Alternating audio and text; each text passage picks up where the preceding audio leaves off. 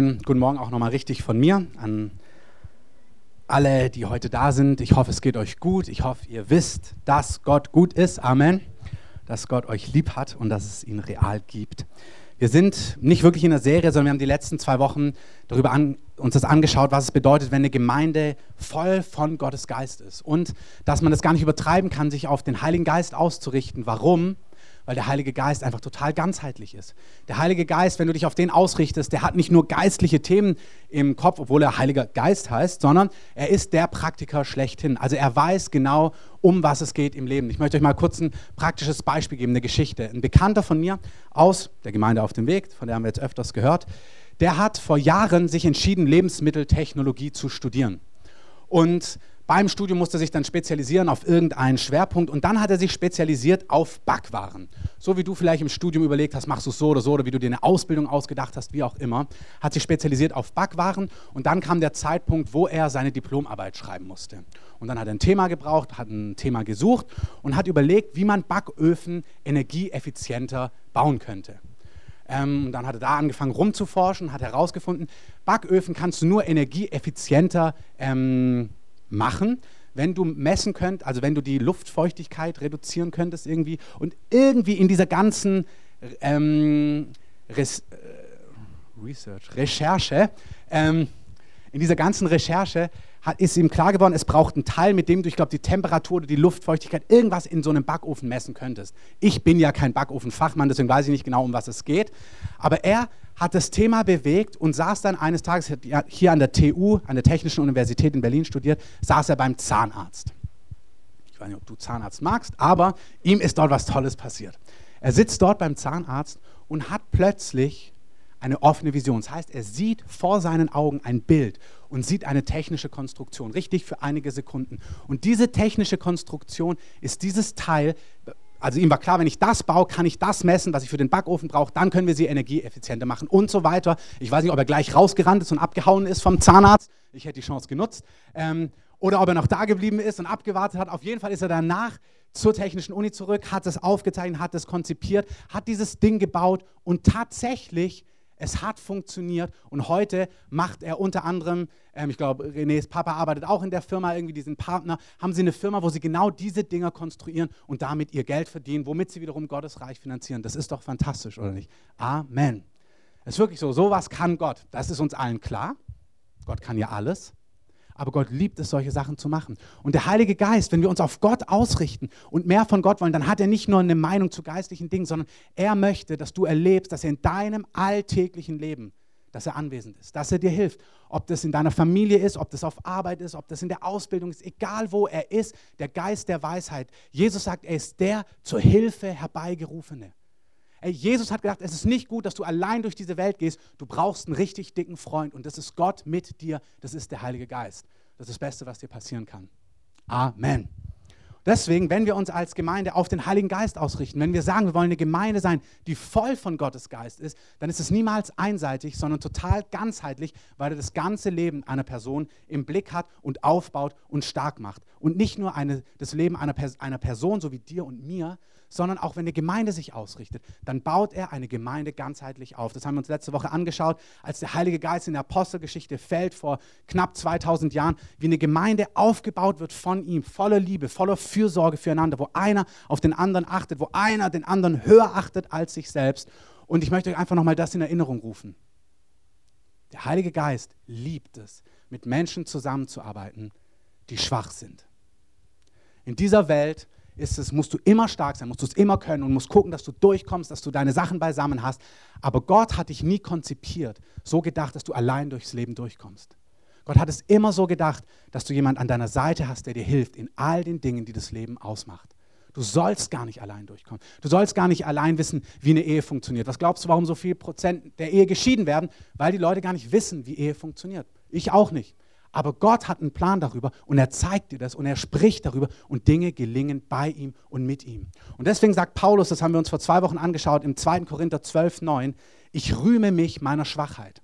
Das sagt, ich rühme mich nicht, wie gut ich bin und was ich alles kann, sondern er sagt, wenn ich in meinem Leben merke, dass ich ein Defizit habe, dass ich keine Ahnung habe, wie dieses oder jenes funktioniert, dann verzage ich nicht, dann werde ich nicht ohnmächtig, sondern rühme ich mich, dann weiß ich, hey, es wird gut, weil Gott wird mir helfen. Gott ist mein Helfer. Und das sollst du heute Morgen wissen. Egal, ob du mit Gott jahrelang unterwegs bist und das vielleicht dich wieder daran erinnern musst oder ob du das noch gar nicht weißt. Gott möchte dir helfen. Amen. Und zwar in allen Dingen. Er möchte dir aus Dingen raushelfen, wenn du gebunden bist, wenn du gefangen bist, wenn du aus Lebensschemen nicht raustreten kannst. Und er möchte dir helfen, in Dinge hineinzukommen. Und zu letzter Woche wollte ich noch mal eins sagen. Wir haben darüber gesprochen, dass Gott einer Gemeinde hilft, dass sie eine liebende Gemeinde ist. Der Heilige Geist baut uns auf jeden Lebens- und Gemeindebereich. Der, was mir fehlt, was uns fehlt, hat Gott reichlich. Und der Herr möchte uns helfen. Ganz konkret haben wir darüber gesprochen, dass wir eine liebende Gemeinde sind und haben uns dazu Römer 12 ab Vers 9 angeschaut. Ich lese es jetzt nicht mehr alles durch, aber da sind Dinge, wenn du die durchliest, dann könntest du merken, oh, das ist bei mir nicht vorhanden. Das habe ich nicht. Hey, die Liebe sei ungeheuchelt oder seid herzlich zueinander. Und du merkst, du bist vielleicht gar kein herzlicher Typ. Du bist eher so ganz trocken oder ist ja nicht schlimm, aber so vielleicht gar nicht liebevoll. Und merkst, aber eigentlich wärst du viel liebevoller. Aber du merkst, irgendwie haut es gar nicht hin, du kriegst gar kein Lächeln über die Lippen. Ähm, ist aber gar nicht schlimm, weil Gott sagt, ich bin derjenige, der dich verändern möchte. Wir sollen nicht alle gleich aussehen, aber wir sollen doch die, die Dinge, die Gott ausmachen, die Jesus ausmachen, die sollen in unserem Leben sichtbar werden. Und wenn du merkst, wenn du sowas durchliest, so eine Aufzählung, ich mache es jetzt nicht nochmal, das war, könnt ihr euch das gern online anhören von letzter Woche, wenn du merkst, du liest so etwas und es ist bei dir nicht vorhanden, dann sag Gott einfach, dass es in deinem Leben wirken soll.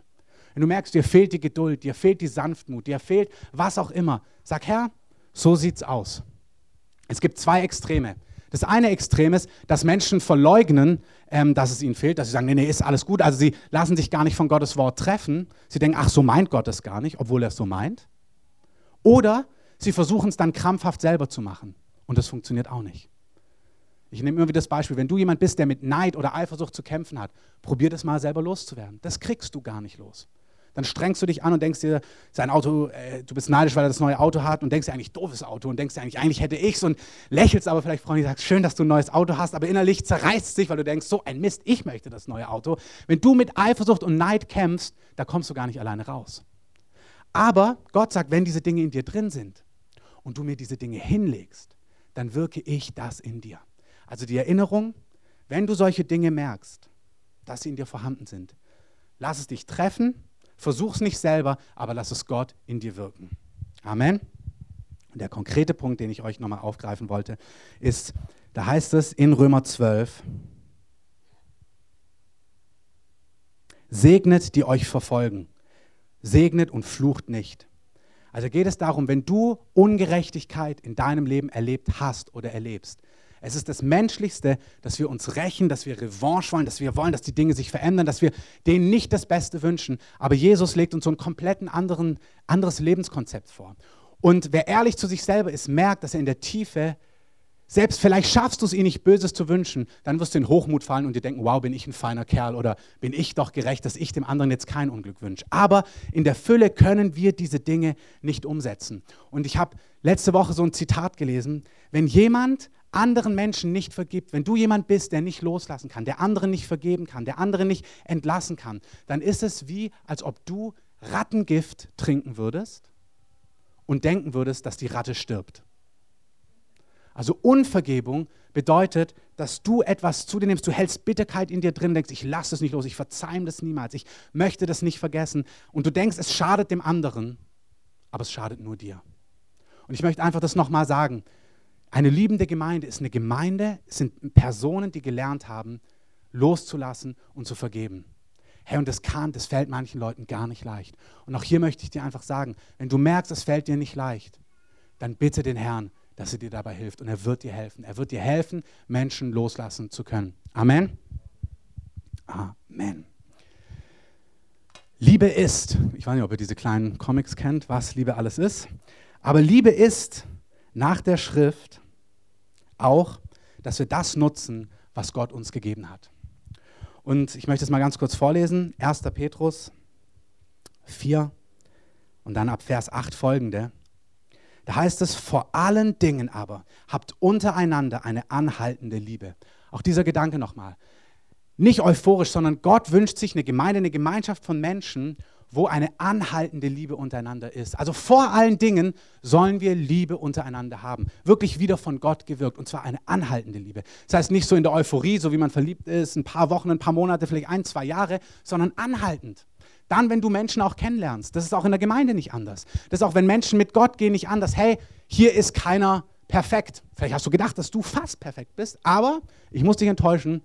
Auch du bist nicht perfekt. Auch du hast deine Ecken und Kanten und Menschen werden sich an dir stoßen, Menschen stoßen sich an mir und eine Gemeinschaft funktioniert nicht, weil wir alle perfekt sind, alle rund sind, weil wir alle die besten Freunde sind, sondern weil wir lernen, einander zu vergeben und Liebe und gegenseitige Hochachtung festzuhalten, dass wir anhaltende Liebe haben. Da möchte uns der Herr zu helfen. Und dann sagt Petrus hier, also habt eine anhaltende Liebe. Und dann sagt er in Vers 10, wie jeder von euch eine Gnadengabe empfangen hat, so dient er miteinander als gute Verwalter der, verschiedenen, der verschiedenartigen Gnaden Gottes.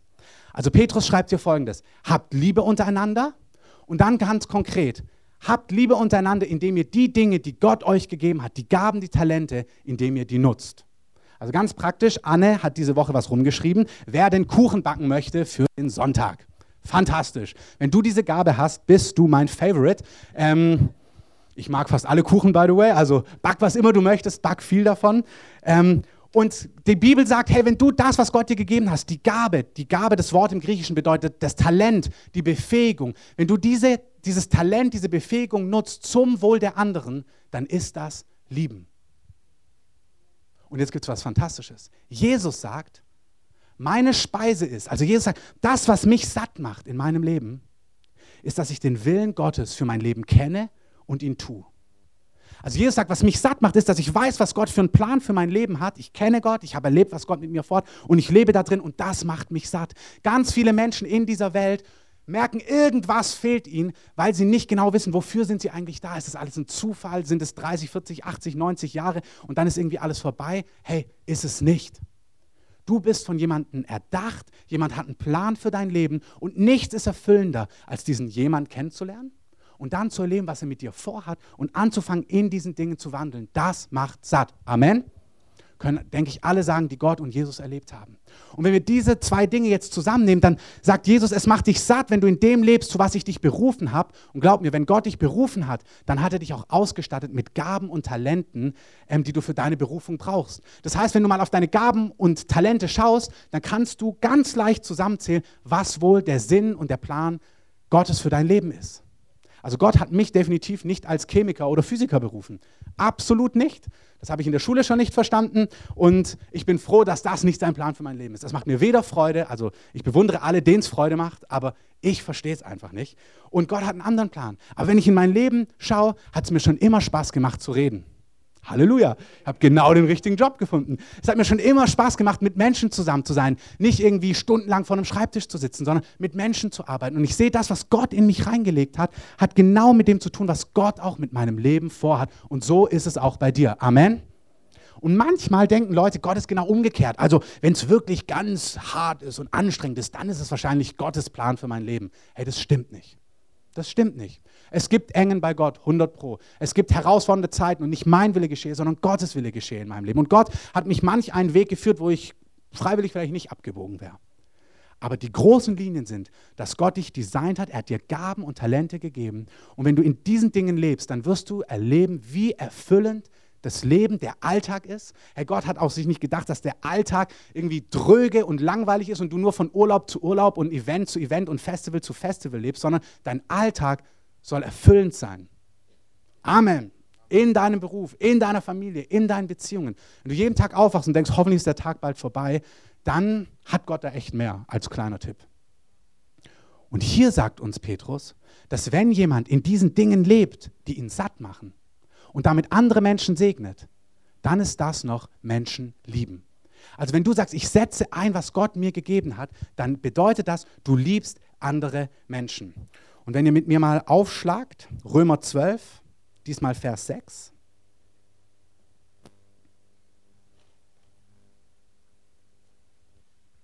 Da lesen wir den gleichen Zusammenhang. Da schreibt Paulus diesmal nicht Petrus, sondern Paulus. Da wir aber verschiedene Gnadengaben haben, also wie gesagt, das Wort Gnadengaben sind, da wir verschiedene Talente, Befähigungen haben, nach der uns gegebenen Gnade, so lasst sie uns gebrauchen. Also kinderleicht ist es, mit Gott zu leben. Wir sollen die Gaben nutzen, das bedeutet lieben. Und Apostelgeschichte 4 sagt uns, dass die Gemeinde damals, dass keiner bedürftig war, da, da geht es im Kontext Geld, weil jeder das eingesetzt hat, was er von Gott bekommen hatte.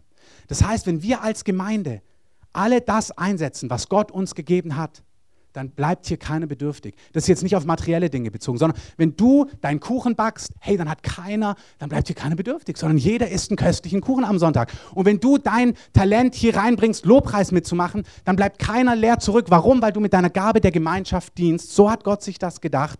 Und hier lesen wir, lasst sie uns gebrauchen, je nachdem, was Gott uns gegeben hat. Und dann ist eine kurze Aufzählung, die lese ich euch mal vor. Es sei Weissagung in der Entsprechung zum Glauben. Es sei Dienst im Dienen es sei der, der lehrt in der Lehre, es sei der, der ermahnt in der Ermahnung, es sei der, der abgibt oder der mitteilt in Einfalt, der, der vorsteht mit Fleiß und der, der Barmherzigkeit übt mit Freudigkeit. Hört sich ein bisschen geschwollen an, deswegen erkläre ich es euch. Er sagt hier, jeder nutze seine Gabe und er benutzt hier verschiedene Kategorien. Natürliche Fähigkeiten, und übernatürliche Fähigkeiten. Der Korintherbrief ist voll davon, dass es übernatürliche geistliche Begabungen gibt, wie zum Beispiel eine Gabe der Heilung, dass du betest und Menschen werden gesund. Und wir sollen diese Gaben, sowohl die natürlichen als auch die übernatürlichen, einsetzen zum Wohl von anderen Menschen. Kurze Frage, wem ist auch heiß? Oder ist nur mir hier heiß? Ich weiß. Ist nur mir heiß. Dann liegt es an mir. Also mir ist ja so unglaublich heiß hier vorne. Ähm, Könnt gerne mal ein bisschen fächern oder so. Ich dachte, hier ist allen heiß und die Klima ist ausgefallen oder so. Gut. Ähm, hier sagt er Weissagung in der Entsprechung zum Glauben. Es gibt die übernatürliche Gabe der Weissagung. Vielleicht weißt du das gar nicht. Das heißt, Gott gibt Menschen übernatürliche Informationen über andere Menschen oder über Sachverhalte. Warum? Damit anderen Menschen dadurch gedient wird. Ich gebe euch ein Beispiel.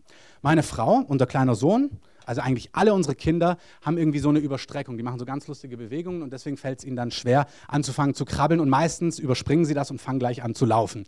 Ähm, und der dritte macht es jetzt genauso. Und jetzt gehen wir zur Physiotherapie, dass dort einfach der, der Übungen machen kann und dann eben krabbeln kann und das nicht überspringen muss. Und meine Frau war da schon mit dem letzten Sohn und dann hatte sie einen Traum jetzt über diese Physiotherapeutin, die mit Gott noch gar nichts zu tun hat. Und Gott hat ihr gezeigt, wo das Problem dieser Frau ist in ihrem Leben, warum sie an gewissen Dingen kämpft. Das ist fantastisch. Ich weiß gar nicht, ob die Frau das weiß, woran es klemmt bei ihr. Und jetzt braucht es die Weisheit, wie steckst du das der Frau? Also ist ja nicht so leicht. Also Gott hat mir gezeigt, ähm, vielleicht glaubt ihr ja gar nicht an Gott. Ähm, aber jetzt braucht es irgendwie Weisheit, wie man das anwendet und wie man ihr das weitergibt. Aber Gott liebt Menschen so sehr, die, die ihn kennen und die, die ihn noch gar nicht kennen. Die, die auch denken, ich brauche ihn gar nicht. Er liebt sie alle. Und er liebt es, Wege zu finden, wie er in ihr Leben hineinsprechen kann. Hey, so ist Gott. Amen.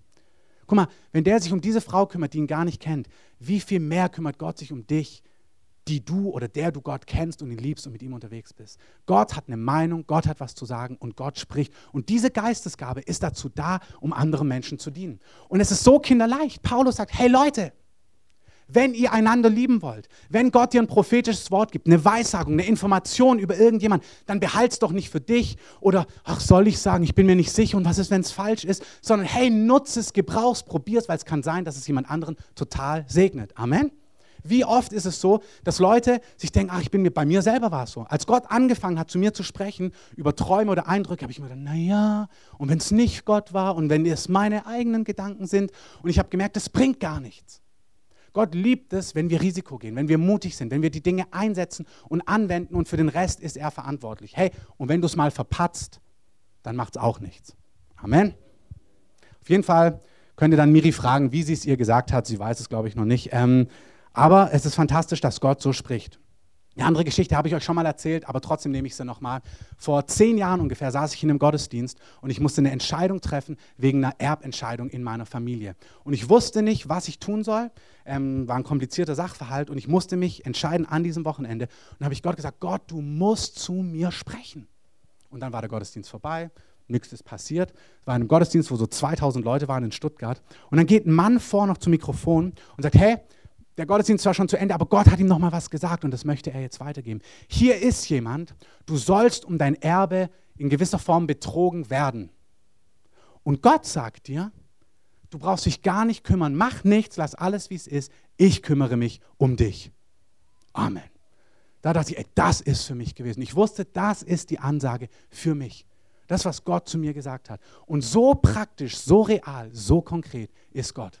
Und umso mehr du das erlebst, umso begeisterter bist du davon und umso mehr erwartest du das auch im Alltag. Das heißt, wenn jemand die Gabe der Weissagung hat oder Worte der Erkenntnis bekommt, dann ist es dem Herrn ein Anliegen, dass sie angewendet werden und dass du das weitergibst, um andere zu segnen, um andere zu lieben. Vers 7. Es sei der, der dient, es sei der, der dient im Dienst. Ach, hört sich kompliziert an, bedeutet einfach, wenn du die Gabe des Dienens hast, hau rein, ähm, mach mit. Ähm, ganz viele denken, sie haben nicht die Gabe des Dienens, sondern eher des Bedientwerdens. Ähm, die gibt es gar nicht, falls du das gedacht hast, sondern wir haben alle in gewisser Form die Gabe des Dienens. Wir sollen, aber es gibt so Praktiker, ich weiß nicht, ob ihr die kennt, die sehen einfach was. Marc ist so jemand, der sieht es und dann funktioniert es plötzlich. Der packt einfach an, still und leise und plötzlich ist da das Schild, ist dieses da und jenes und denkst dir, wow, er hat es schon wieder getan. Ähm, weil der kann das einfach. Und es segnet uns als Gemeinde total. Es ist total gut, dass er so ist, wie er ist. Amen.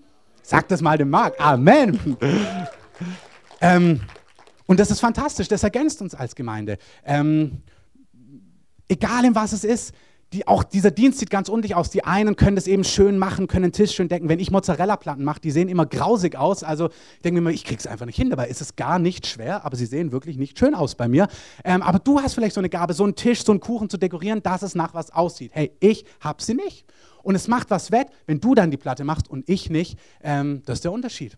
Ähm, oder wenn du so ein Ordnertyp bist, so, ich bin da gar nicht so groß, ich weiß nicht, ob die Leute mich ernst nehmen würden, aber du bist vielleicht so ein Brecher und kannst Leuten aber sagen, so wie wenn der Markus einfach was sagt, so, dann hast du, das ist echt eine Gabe und du kannst damit dienen hey, manchmal sind die Dinge gar nicht so geistlich, sondern ganz, ganz praktisch. Und hier sagt, ey, wenn du was hast, was Praktisches, was du kannst, wenn du einen Schrank zusammenschrauben kannst, der wackelt, du dann machst, setz es ein und Menschen werden dadurch gesegnet sein. Mein Papa ist auch so jemand, wenn der zu uns kommt, der hilft mir bei allem, was ich bei mir monatelang liegen bleibt, ähm, aus verschiedensten Gründen. Ähm, aber der Hauptgrund ist, dass mein Job voll ist und ich drei Kinder habe und nicht meine erste Leidenschaft ist, dann, wenn ich mal eine Zeit habe, zu schrauben, zu bohren und so weiter. Und ich bin so dankbar, dass ich ihn habe und er mir dabei hilft. Auch dazu Amen. Dann heißt es, der, der lehrt, soll in der Lehre lehren. Ich weiß nicht, wieso das so kompliziert schreibt. Das bedeutet, wenn du jemand bist, der anderen Menschen was gut erklären kann, dann mach's. Ich weiß nicht, ob ihr euch an Lehrer erinnert, die eben genau dieses Talent nicht hatten und du dich gefragt hast, wieso seid ihr eigentlich Lehrer geworden? Wahrscheinlich wegen der vielen Ferien. Ähm, und du denkst dir, so schön das ist, hättest du dir doch besser einen anderen Beruf ausgedacht, weil als ich dort saß, ich mir gedacht, ich verstehe wirklich überhaupt nicht, was er will. Und es liegt wirklich nicht an mir. Es ging vielen unserer Schüler so, außer die Cracks dann, ähm, die eh alles verstanden haben. Und dann gibt es den Unterschied. In den letzten zwei Jahren, bevor ich Abitur gemacht habe, hatten wir unseren Direktor als Mathelehrer.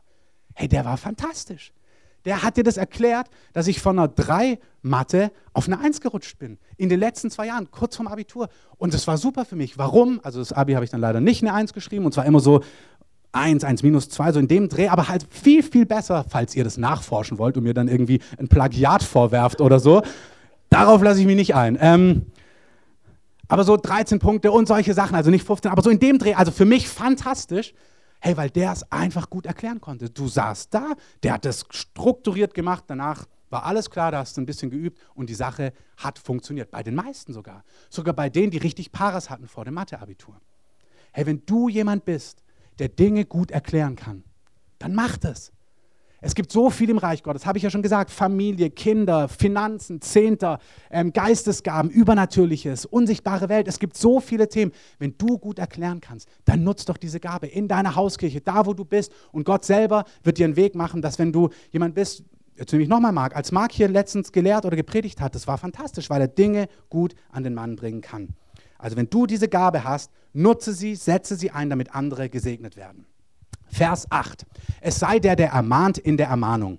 Hier ist ein Punkt, der mich immer ein bisschen traurig stimmt. Das Wort im Griechischen heißt ermutigen und ermahnen. Und die deutschen Übersetzungen sagen konsequent ermahnen. Ähm, das ist sowas Deutsches, weil im Englischen steht immer ähm, ermutigen. Ähm, und wir Deutschen, vielleicht auch preußischer Herkunft, wir sind da eher, das muss korrekt sein und da muss ermahnt werden. Hey, es gibt bei Gott Ermahnung. 100 Pro. Ich bringe mal kurz zwei Beispiele zusammen: Ermahnung und Geistesgabe. Ein Pastor aus den USA, John Wimber heißt der, der vor 20 Jahren oder 30 Jahren seinen sein, die größte Ausdehnung seines Dienstes hatte, der hat ganz oft von Gott Worte der Ermahnung oder der Warnung für Leute bekommen und zwar übernatürlich. Ich habe auch schon mal hier berichtet davon, er sitzt in einer Hotellobby und dann läuft ein Mann an ihm vorbei und über seinem Kopf sieht er das Wort, also stehend, das hat er nicht als Helm aufgehabt oder so, sondern er sieht im Unsichtbaren plötzlich das Wort Ehebruch über ihm. Und er denkt sich, oh nein, was soll ich jetzt damit machen? Also, ich weiß nicht, wie du damit umgehen würdest, wie du jetzt zu dem Mann hingehst und sagst, also ich wollte Ihnen was sagen, ich weiß jetzt nicht, wie ich anfangen soll, aber im Endeffekt ist er einfach zu ihm hin. Ah, nee, nee, genau, der beides, der hatte mal die und die andere Story, aber die habe ich besser im Kopf. Er hat den Namen der Frau bekommen, mit der dieser Mann Ehebruch ähm, haben möchte oder wie man das auch nennen möchte. Ähm, und er ist zu diesem Mann hin, er wusste überhaupt nicht, was er, was er sagen soll, hat dann einfach gesagt, ähm, Melissa und dem Typ ist die Kinnlade runtergebrochen und er hat ihn gefragt, woher weißt du das? Und dann er so, ähm, Gott. Und dann der Typ zu ihm, ich wusste es, ähm, weil er jemand war, der eigentlich Gott kannte, aber irgendwie halt ohne Gott unterwegs war. Hey, warum hat Gott eine Meinung zu Ehebruch? Weil Ehebruch total die Katastrophe ist. Weil es Menschen kaputt macht, weil es Familien kaputt macht, weil es Ehen kaputt macht und weil es die Kinder kaputt macht, die darunter leiden, weil es einfach nichts mit Liebe, mit Treue und mit Gottes Wesen zu tun hat. Und hey, was ist, wenn dir das passiert ist? Dann vergibt dir Gott, dann liebt dich Gott und dann kann Gott alles wiederherstellen. Aber Gott mag das nicht. Warum? Weil es Menschen kaputt macht. Nicht, weil er ein alter, moralischer Typ ist mit seinem Zeigefinger. Nein, Gott ist die Liebe und alles, was der Liebe widersteht, alles, was Menschen kaputt macht, hasst Gott.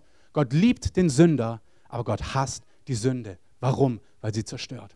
Und da ist jemand, der hat die Gabe der Weissagung, sieht den Namen oder hört den Namen plus die Gabe der Ermahnung, in dem Fall konkret, und er geht einfach hin. Und die Frucht war, dass dieser Typ nicht in das Hotelzimmer reingegangen ist, sondern nach Hause gefahren ist zu seiner Frau. Und den Rest der Geschichte kenne ich nicht. Ich hoffe, es ist gut ausgegangen. Ähm, aber es ist total wichtig, dass wir sowohl Ermutiger als auch Ermahner sind. Hey, Liebe bedeutet wirklich auch, dass wenn ich merke, du läufst in eine Richtung, die in der Katastrophe mündet oder die dich nicht dorthin führt, wo du denkst, dass sie dich hinführt, dass ich dir das auch ehrlich sage. Ich sage, hey, das, was du gerade machst, du bist getäuscht. Das stimmt nicht. Das hat mit Gottes Wegen nichts zu tun. Das ist Liebe. Honig ums Maul schmieren und zu allem, ja, ist ja auch super sagen, ist nicht Liebe. Ist nicht Liebe. Fühlt sich manchmal einfacher an, ist aber nicht Liebe. Liebe ist, dass ich jemand auch die Wahrheit sage, hey, sag, hey, das wird scheitern. Das hat mit Gott nichts zu tun. Aber wir sollen auch ermutiger sein. Hey, wie viel brauchen wir das? Wie sehr ich das liebe, wenn Menschen einander ermutigen, wenn du hingehst, ey, das hast du toll gemacht, super Schlagzeug gespielt oder wunderschön gesungen oder ähm, jetzt, genau, Anna zum Beispiel, der, ihr Mann ist da unterwegs und sie singt damit, hat die zwei Kinder und arrangiert es dann zu hey, das hast du super gemacht. Also, dass wir einer den anderen ermutigen für das, hey, ihr habt aufgebaut, ihr wart früh da oder letzte Woche, als alles schiefgelaufen hier ist und in ein paar Minuten hier alles aufgebaut worden ist. Ermutigung ist so kostbar. Jeder weiß, wie sich das anfühlt, wenn Leute sagen, ey, das hast du gut gemacht. Ähm, ach, auch noch eine Anekdote. Ein Mathelehrer von mir, wenn wir schon bei Lehrern sind, ein anderer, der hat mal eine, eine Frau vorgerufen, hat sie äh, eine Gleichung an der Wand lösen lassen, also eine Matheaufgabe. Und sie hat da gerechnet und gerechnet und gerechnet. Und dann guckte sie so an, Herr Schneider hieß der. Und dann guckte sie an und sagt, naja, mal mal einen Frosch. Guckt sie an, okay, dann malt sie einen Frosch. Und dann sagt er zu ihr, also der Frosch ist gut.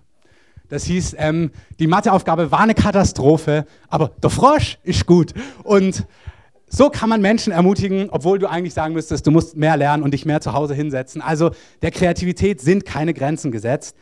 Ermutigung und Ermahnung ist absolut notwendig. Hey, lass uns eine Gemeinde sein, die einander trägt, die einander ermutigt, die aber auch einander die Wahrheit sagt. In Liebe.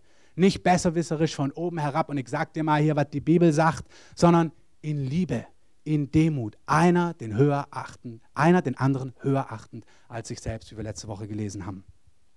Dann heißt es da noch, der, der mitteilt oder der, der abgibt, soll es in Einfall tun. Auch hier nur ein Wort dazu. Es gibt wirklich die Gabe, wir sind alle berufen, großzügige Menschen zu sein. Leute zu sein, die gerne geben, die gerne finanziell andere segnen. Hey, Geiz ist überhaupt nicht geil, ist echt ein Schwindel gewesen. Und wenn du drauf reingefallen bist, musst du echt umdenken. Großzügigkeit ist wirklich fantastisch. Jemand zu sein, der von Herzen andere segnet, anderen mitgibt, was sie brauchen, mit seinem Geld anderen Menschen Gutes tut. Das ist wie Gott ist. Gott ist jemand, der sein Leben ausgießt, der mitgibt, der mitteilt, dass es anderen gut geht. Und manche gebraucht Gott hier in einem größeren Stil. Größeres Stil bedeutet nicht, dass du die 1000, die 100.000 hast, auch, aber es bedeutet, dass du merkst, es ist wirklich Teil deines Lebens. Du liebst es zu geben. Das kann sein, dass du es liebst, dein Zuhause Gäste einzuladen, gastfreundlich zu sein, Essen zu kochen, dieses und jenes zu machen, mitzuhelfen, einfach von deinem Leben zu geben. Auch das nutze es, gebrauche es. Und hier heißt es aber, die diese Gabe haben, auch finanziell viel zu geben, mach das in Einfachheit, in Schlichtheit. Das bedeutet, du gehst nicht hin und sagst, ich gebe wieder 100.000 hier in die Gemeinde. Wollte ich nur mal sagen. Ähm, sondern du machst das einfach still und leise. Gibst rein. Jesus sagt, na hey, wenn deine linke Hand gibt, sollte deine rechte gar nicht wissen, was du gibst. Das ist ein Bild, natürlich weiß deine rechte Hand, was deine linke gibt oder vielleicht auch gar nicht, weil deine Hand sowas nicht wissen kann. Aber bildlich gesprochen geht es darum, dass du das nicht vor dir herposaunst, dass du ja der größte Geber der Gemeinde bist. So. Macht hier auch gar niemand. Ich meine nur, wenn du jemand bist, gib doch in Schlichtheit. Sei jemand, der in großer Freude hineinseht und hineingibt. So. Wirklich, es ist gar kein Problem, wenn Leute um das wissen. Es geht um eine Herzenshaltung. Darum geht es. Wir sollen, um was geht es wieder? Dass du nicht daraus lebst, weil du denkst, ich gebe so viel, sondern dass du lebst aus Gottes Liebe, aus Gottes Zuspruch und du merkst, dein, du lebst gar nicht daraus, dass Leute dich bewundern, weil du so ein großer Geber bist oder beim nächsten so ein großer Beter bist oder beim nächsten so ein großer Faster oder Evangelist bist, sondern wir leben alle daraus, dass Gott uns leidenschaftlich liebt. Amen. Und all die anderen Dinge sind gut, aber Wert müssen sie uns nicht geben. Der, der vorsteht, soll das mit Fleiß tun. Wer Leiter in Leiterschaft ist, im großen Stil, im kleinen Stil, soll eine Person sein, die das mit Hingabe und Fleiß und Eifer tut. Nicht jemand, den du permanent motivieren musst, Verantwortung zu übernehmen. Wenn du jemand merkst, du merkst, du willst in Leiterschaft, in mehr Verantwortung. Jesus sagt, in dieser Welt lassen sich die Könige dienen. In meinem Reich ist es komplett andersrum. Da sagt er, da soll der Größte unter euch der Kleinste und der Geringste sein. Und der Erste unter euch soll der Letzte sein. Und dann kniet sich Jesus hin, wäscht die Beine, äh, nicht die Beine, die Füße seiner Jünger und sagt, hey, ich habe euch ein Beispiel gegeben, tut es mir gleich. Also der größte Diener der Größte, der Leiter, der Erste soll der größte Diener sein. Das bedeutet nicht, ist auch wieder wichtig, als Jesus Räume braucht, schickt er Leute los und sagt, organisiert das. Das bedeutet nicht, dass Jesus sich dann immer hingestellt hat als Beispiel und er immer den Kaffee gemacht hat und gekocht hat, aber es geht wieder um die Herzenshaltung. Es ist nicht, was im Äußeren messbar ist zum Teil. Es geht um eine Gesinnung, um eine Haltung, das Leben hinten anzustellen und die anderen höher zu achten als sich selbst. Und wieder, wenn du merkst, das fällt dir schwer, dann sag das dem Herrn. Sag, Herr, ich möchte so eine Gesinnung. Ich möchte erleben, dass ich mich um andere drehe und Gott sich dann um mich dreht. Hey, das ist eins der größten Geheimnisse. An einem vollen Tag, wo du das Gefühl hast, boah, ich bin echt voll und dann kommt noch eine Anfrage von draußen, wo du mit anpacken könntest oder helfen könntest oder dienen könntest zu merken, okay, ich gebe jetzt mein Recht auf, dieses und jenes zu tun und sich in einen anderen zu investieren. Ich weiß nicht, ob ihr das schon, ihr habt das bestimmt schon erlebt. Dieses Gefühl, du drehst dich um jemand anderen und merkst, nachdem das durch ist, obwohl es vielleicht anstrengend war, diesen Frieden und dieses Gefühl, dass du einfach voll bist von Gott und du merkst, ey, das war genau richtig, dass ich mich um den anderen gedreht habe und den anderen gekümmert habe. Das ist absolut übernatürlich. Das ist, weil Gott so handelt. Der sagt, wenn du dein Leben hingibst für andere, dann kümmere ich mich um dich. Wenn du eine extra Meile gibst, extra Zeit investierst, dann kümmere ich mich um dich. Du gehst nie leer aus. Amen. Und wir sind manchmal so gepolt, ja, auch auf sich achten und so weiter. Das ist gut. Es gibt immer in allem ein Maß, es gibt Weisheit und so weiter. Und dennoch gibt es diese Wahrheit, wenn du dich um Gottes Reich drehst, um andere Menschen, wenn du dich hinein investierst, wenn du dein Leben, niederlegst, wirst du erleben, wie Gott dir zuarbeitet und dir gibt, was du brauchst. Der letzte Punkt hier ist, Derjenige, der Barmherzigkeit übt, soll das mit Freude tun. Der Kontext ist folgender. Eine liebende Gemeinde nutzt ihre Gaben und wir haben uns gerade verschiedene Gaben angeschaut. Von übernatürlichen Weissagen, über Dienen, über Lehren, über ähm, Ermutigen, Ermahnen, über Mitgeben, Mitteilen, Finanzen geben, über Vorstehen in Leiterschaft. Hinzu, wer Barmherzigkeit übt, soll das mit Freude machen.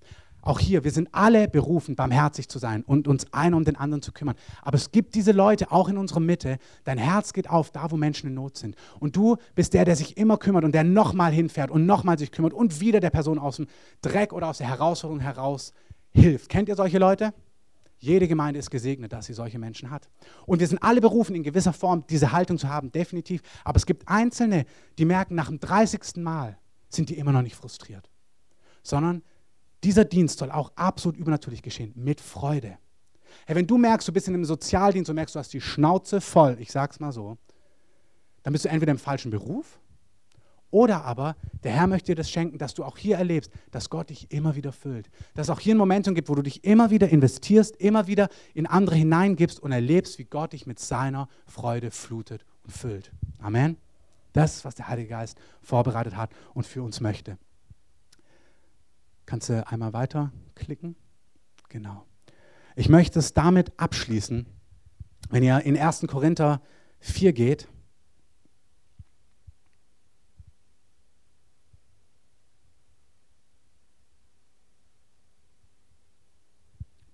Entschuldigung, 1. Korinther 12, Vers 4. Ja, genau, 1. Korinther 12, Vers 4. Da schreibt Paulus eben auch wieder über diese Geistesgaben. Und dann sagt er, es gibt Verschiedenheiten von eben Gnadengaben, also geistlichen Gaben, Talenten, Fähigkeiten, aber es ist derselbe Geist. Und es gibt Verschiedenheiten von Diensten, aber es ist derselbe Herr.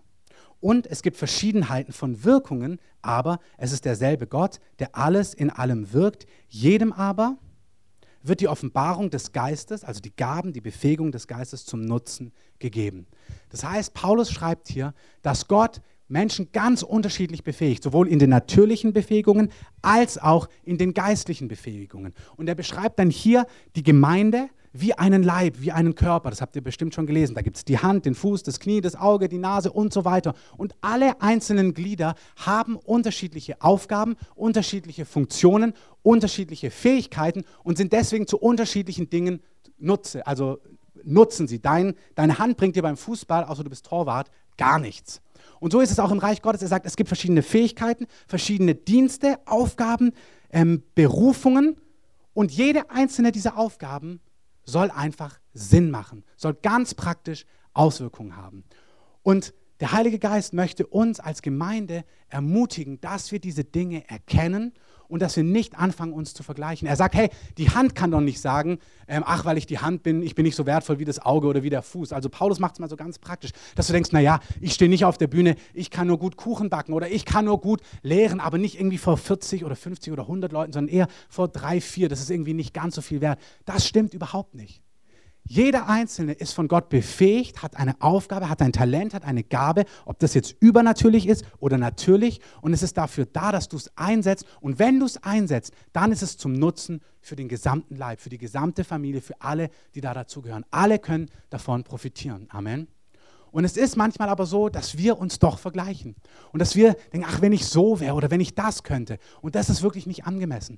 Du sollst wirklich dich versöhnen mit dem, was Gott dir gegeben hat. Du sollst es erkennen Du sollst es genießen, du sollst es ausleben und du wirst merken, wie es dich satt macht.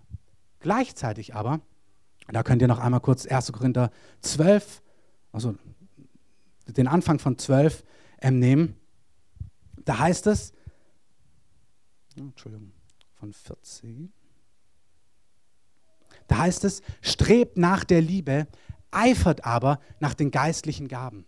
Das heißt, obwohl wir uns versöhnen sollen mit dem, was Gott uns gegeben hat, was du von Gott hast, was deine Gaben und Talente sind, sollst du dennoch nach diesen Berufen, nach diesen auch übernatürlichen Gaben eifern.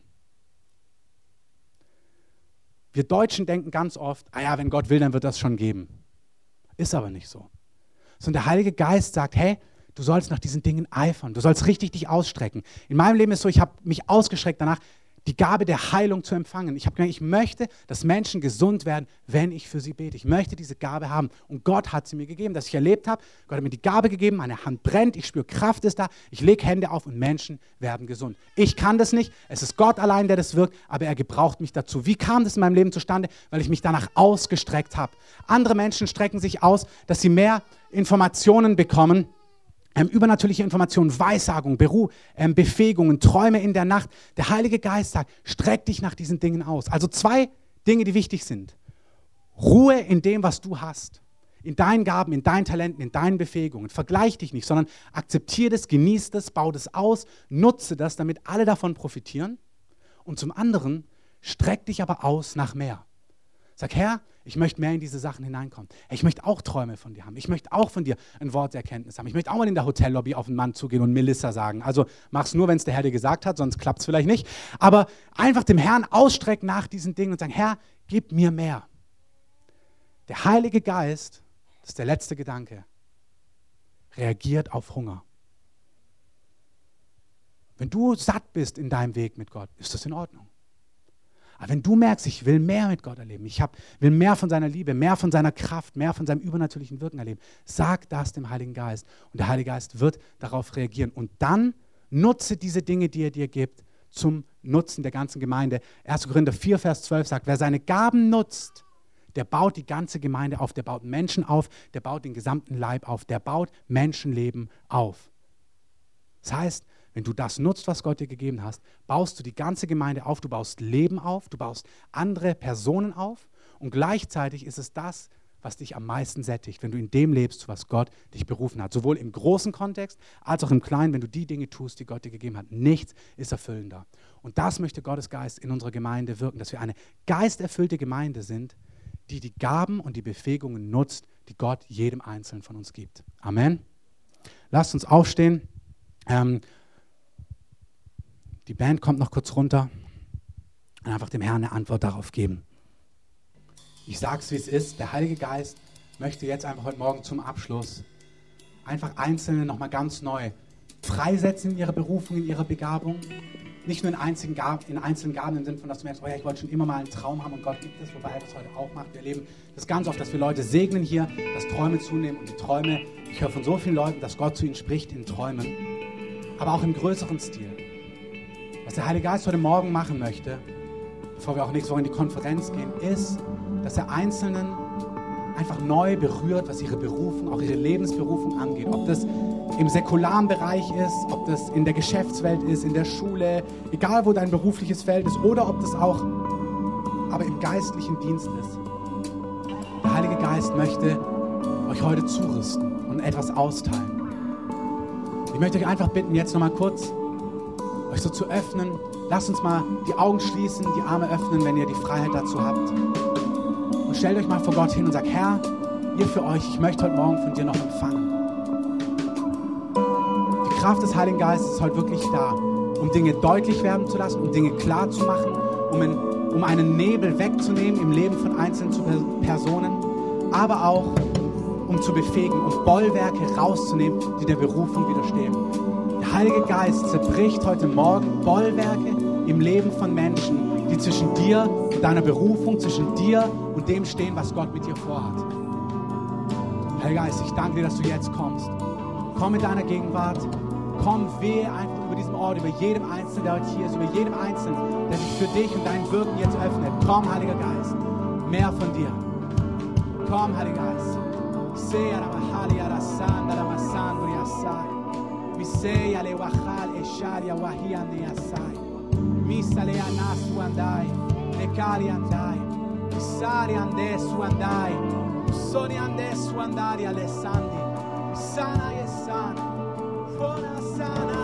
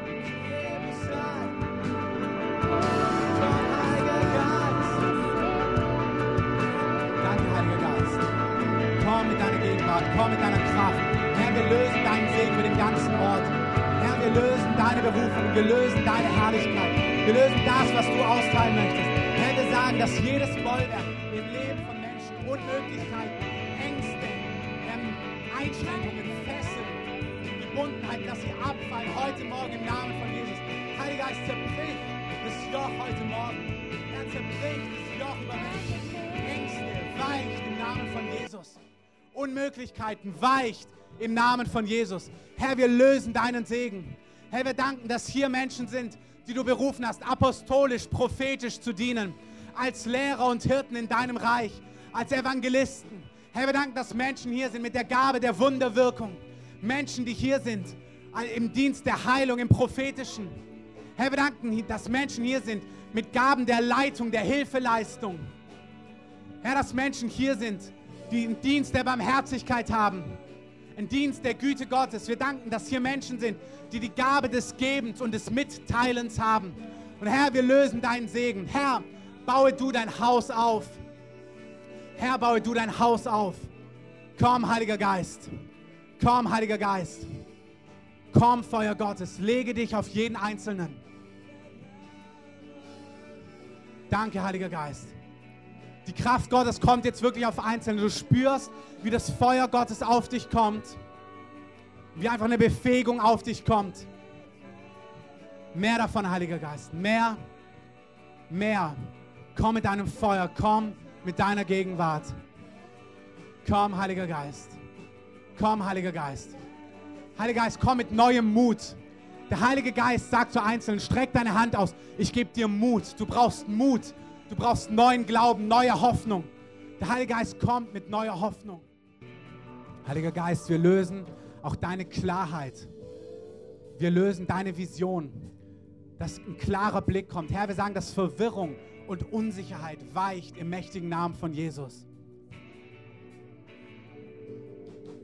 Da, wo du nicht klar sehen kannst, da, wo es immer verschwommen ist, du dir nicht sicher bist, links, rechts, geradeaus, beides. Wir beten für eine Klarheit heute Morgen. Heiliger Geist, wir lösen deine Klarheit. Wir beten für einen klaren Blick.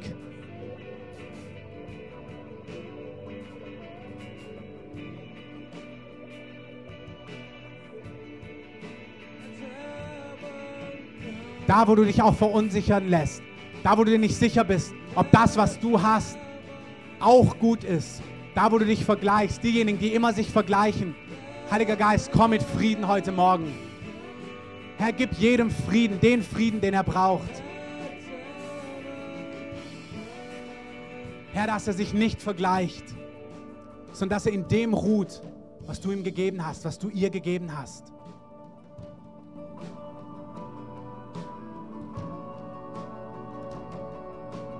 Heiliger Geist kommt wirklich mit Frieden. Er befriedet dein Herz. Und er sagt, ich zeige dir, wer du bist. Auch hier sind Einzelne, du hast immer probiert, das zu sein, was deine Eltern erwartet haben. Diesen Druck, der von außen auf dich gelegt ist, so und so und so zu werden. Und vielleicht bist du still und deine Eltern wollten, dass du ganz extrovertiert bist. Oder vielleicht bist du extrovertiert und deine Eltern wollen, dass du so jemand ganz leises bist. Oder so jemand ganz genaues. Aber der Herr sagt, ich habe dich als ein Original gemacht. Und ich löse diesen Segen, dass du dich umarmen kannst. Dass du dich lieben kannst, so wie du einfach bist. Sehe, wie der Herr sagt, ich nehme dieses Joch von dir. Dieser Druck, diese Erwartungshaltung.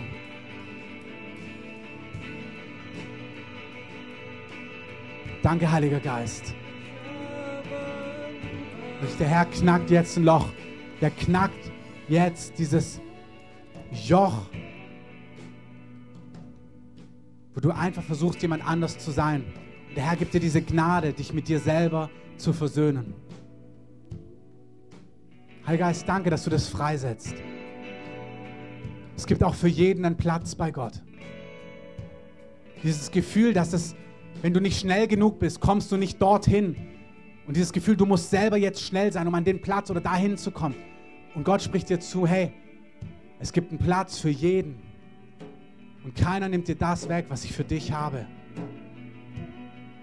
Und ich selber führe dich in diese Dinge hinein. Ist wirklich wie der Herr zu einem sagt, hör auf zu kämpfen, vertrau mir einfach. Gib mir deine Hand, ich führe dich in das hinein, was ich für dich vorbereitet habe. Wenn du heute Morgen hier bist und noch nie diese Entscheidung für Jesus getroffen hast, dann ruft dich Gott heute Morgen zu sich. Was wir hier erlebt haben, die meisten von denen, die heute hier sind, ist, dass sie irgendwann in ihrem Leben erlebt haben, dass es Schuld gibt in ihrem Leben und dass sie gesehen haben, dass ihr Leben nicht vollkommen ist. Aber dass sie auch erlebt haben, dass nichts diese Schuld wegnehmen kann. dass keine guten Werke, keine Pilgerreisen, keine Waschungen das wieder gut machen kann, was in unserem Leben schiefgelaufen ist. Und in dieser Offenbarung haben sie plötzlich die Liebe Gottes, die Realität Gottes erlebt, gespürt oder davon gehört. Nämlich, dass Gott Mensch geworden ist, ein Leben ohne Schuld gelebt hat und gesagt hat, ich nehme diese Strafe auf mich, die jedem einzelnen anderen gilt. Ich sterbe am Kreuz für die Schuld von allen Menschen und für diejenigen, die sich mir anvertrauen wollen. Das heißt, nichts in dieser Welt kann deine Schuld oder das wegnehmen, was zwischen dir und Gott steht. Und diese Schuld verhindert, dass du Gottes Wirken, Gottes Kraft, Gottes Realität tief wahrnehmen kannst. Aber Gott ist dabei nicht stehen geblieben, sondern weil Gott dich so sehr liebt, weil Gott dich kennt, hat er gesagt, alles, was dich von mir trennt, nehme ich weg und ich sterbe an einem Kreuz für deine Schuld. Und jeder, der erlebt und erkennt, dass es in seinem Leben Schuld gibt, und merkt, es gibt nichts, was ich tun kann, was diese Schuld wegnimmt und sein Vertrauen auf Gott setzt und Gott darum bittet, ihn reinzuwaschen und ihm seine Schuld zu vergeben, der bekommt von Gott ein neues Leben geschenkt. In dessen, Le in dessen Leben kommt Gott und macht alles neu. In diesem Leben fängt Gott an zu wirken, wäscht die Schuld weg, vergibt dir alles und macht etwas ganz Neues. Und der Römerbrief sagt, jeder, der in seinem Herzen glaubt, dass Jesus für seine Schuld gestorben ist und der glaubt, dass er heute lebt und sagt, Herr, ich brauche diese Vergebung, vergib mir meine Schuld, komm in mein Leben und sei du der Herr und der König meines Lebens, der wird errettet werden und in dessen Leben kommt Gott spürbar.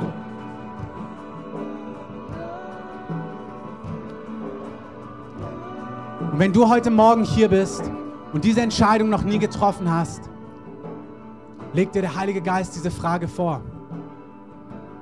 Ob du möchtest, dass Gott heute alles wegnimmt, was dich von ihm trennt. Wir machen das jede Woche. Jede Woche stellen wir diese Frage. Und diese Frage wird nicht im Kopf und im Verstand beantwortet, sondern diese Frage wird im Herzen beantwortet. Und wenn du merkst, dass dich das betrifft, dann streck doch einfach dem Herrn mal deine Hand entgegen und sag, Herr, mach mein Leben neu, vergib meine Schuld und gib mir ein neues Leben. Herr, mach mein Leben neu. Streck einfach dem Herrn die Hand entgegen. Wenn du hier bist noch und dich das auch betrifft, sag Jesus, komm und mach mein Leben neu. Vergib mir meine Schuld und mach alles neu.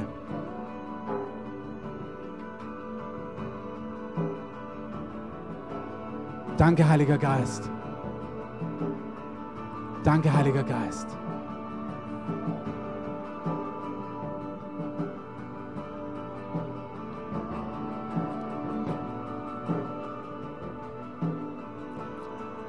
Ihr noch mal kurz ein bisschen leiser werdet. Ich möchte einfach, dass wir dieses Gebet zusammen vorbeten. Für die, die heute diese Entscheidung treffen, für die, die das auf der Aufnahme hören. Dass wirklich durch ein Gebet ist es, dass Gott in unser Leben kommt und alles neu macht. Lass uns einfach gemeinsam beten. Jesus, danke, dass du mich liebst. Und danke, dass du mich kennst. Und danke, dass du Mensch geworden bist. Und dass du am Kreuz für meine Schuld bezahlt hast. Herr, wasch mich rein. Herr, nimm alles weg, was mich von dir trennt. Ich will dich erleben. Ich will zu dir gehören. Ich will, dass du mein Leben neu machst. Ich glaube dir, dass du heute lebst, dass du da bist, dass du handelst und ich gebe mein Leben in deine Hand. Herr Jesus, sei du mein Herr.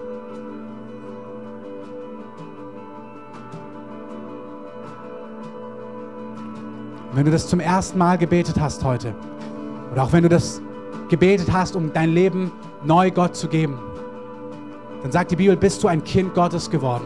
Du bist nicht Teil von irgendeiner Gemeinde oder irgendeiner Versammlung geworden oder irgendeiner Gruppe, sondern du bist Teil von all denen geworden, die von ganzem Herzen, nicht weil sie es auf Papier sind, sondern die aufgrund einer Entscheidung Christen sind, nämlich Nachfolger von Jesus. Die es in allen Gemeinden, in allen Gruppen gibt. Was nichts mit einem Papier oder einer Mitgliedschaft zu tun hat, sondern was eine Entscheidung ist, Gott nachzufolgen. Und ich segne dich, dass der Friede von Jesus dein Herz jetzt einfach erfüllt. Dass aller Unfrieden verschwindet. Dass der Frieden von Gott alles neu macht bei dir. Und ich segne auch euch alle, die ihr heute da seid, dass die Woche voll von der Gegenwart Gottes ist. Voll vom Wirken, voll vom Handeln Gottes. Dass ihr erlebt, wie Gott euch führt, wie Gott zu euch spricht, wie ihr euch vorbereitet auf nächstes Wochenende. Ich bete, dass er euch Antworten gibt auf Fragen, die ihr habt. Dinge, die ihr nicht versteht. Auch Dinge, die ihr vielleicht heute nicht verstanden habt. Ich segne euch, dass ihr erlebt, dass Gott selber euch Antwort gibt. Und Herr, wir befehlen dir all das an in deinem wunderbaren Namen. Amen. Amen. Es ist so, wir ähm, hören jetzt langsam auf. Wir können von oben Musik einspielen. Wir beten hier vorne immer noch. Wenn ihr noch hier sitzen bleiben wollt, könnt ihr gerne sitzen bleiben. Draußen gibt es wie immer Kaffee und Tee. Ihr könnt gerne was trinken, gerne euch draußen ähm, verköstigen lassen. Wenn ihr merkt, ihr habt ein Anliegen, ihr habt irgendeine Not, wenn ihr diese Entscheidung heute getroffen habt, kommt hier gerne nach vorne. Wir wollen einfach für euch beten, wir wollen euch segnen. Ähm, also wie gesagt, bleibt gern sitzen, kommt gern nach vorne, geht gern nach draußen, fühlt euch da ganz frei. Ich wünsche euch eine starke Woche und ich denke, die meisten, wir sehen uns am Freitag um 19.30 Uhr in der Gemeinde auf dem Weg. Ach so, nee, wir sehen uns am Dienstag in der Mitgliederversammlung, natürlich, ähm, aber dann am Freitag für die, die kommen. Und genau, wenn ihr gerade Musik einspielt und wenn ihr, die ihr mitbetet, schon nach vorne kommt, aufstellt.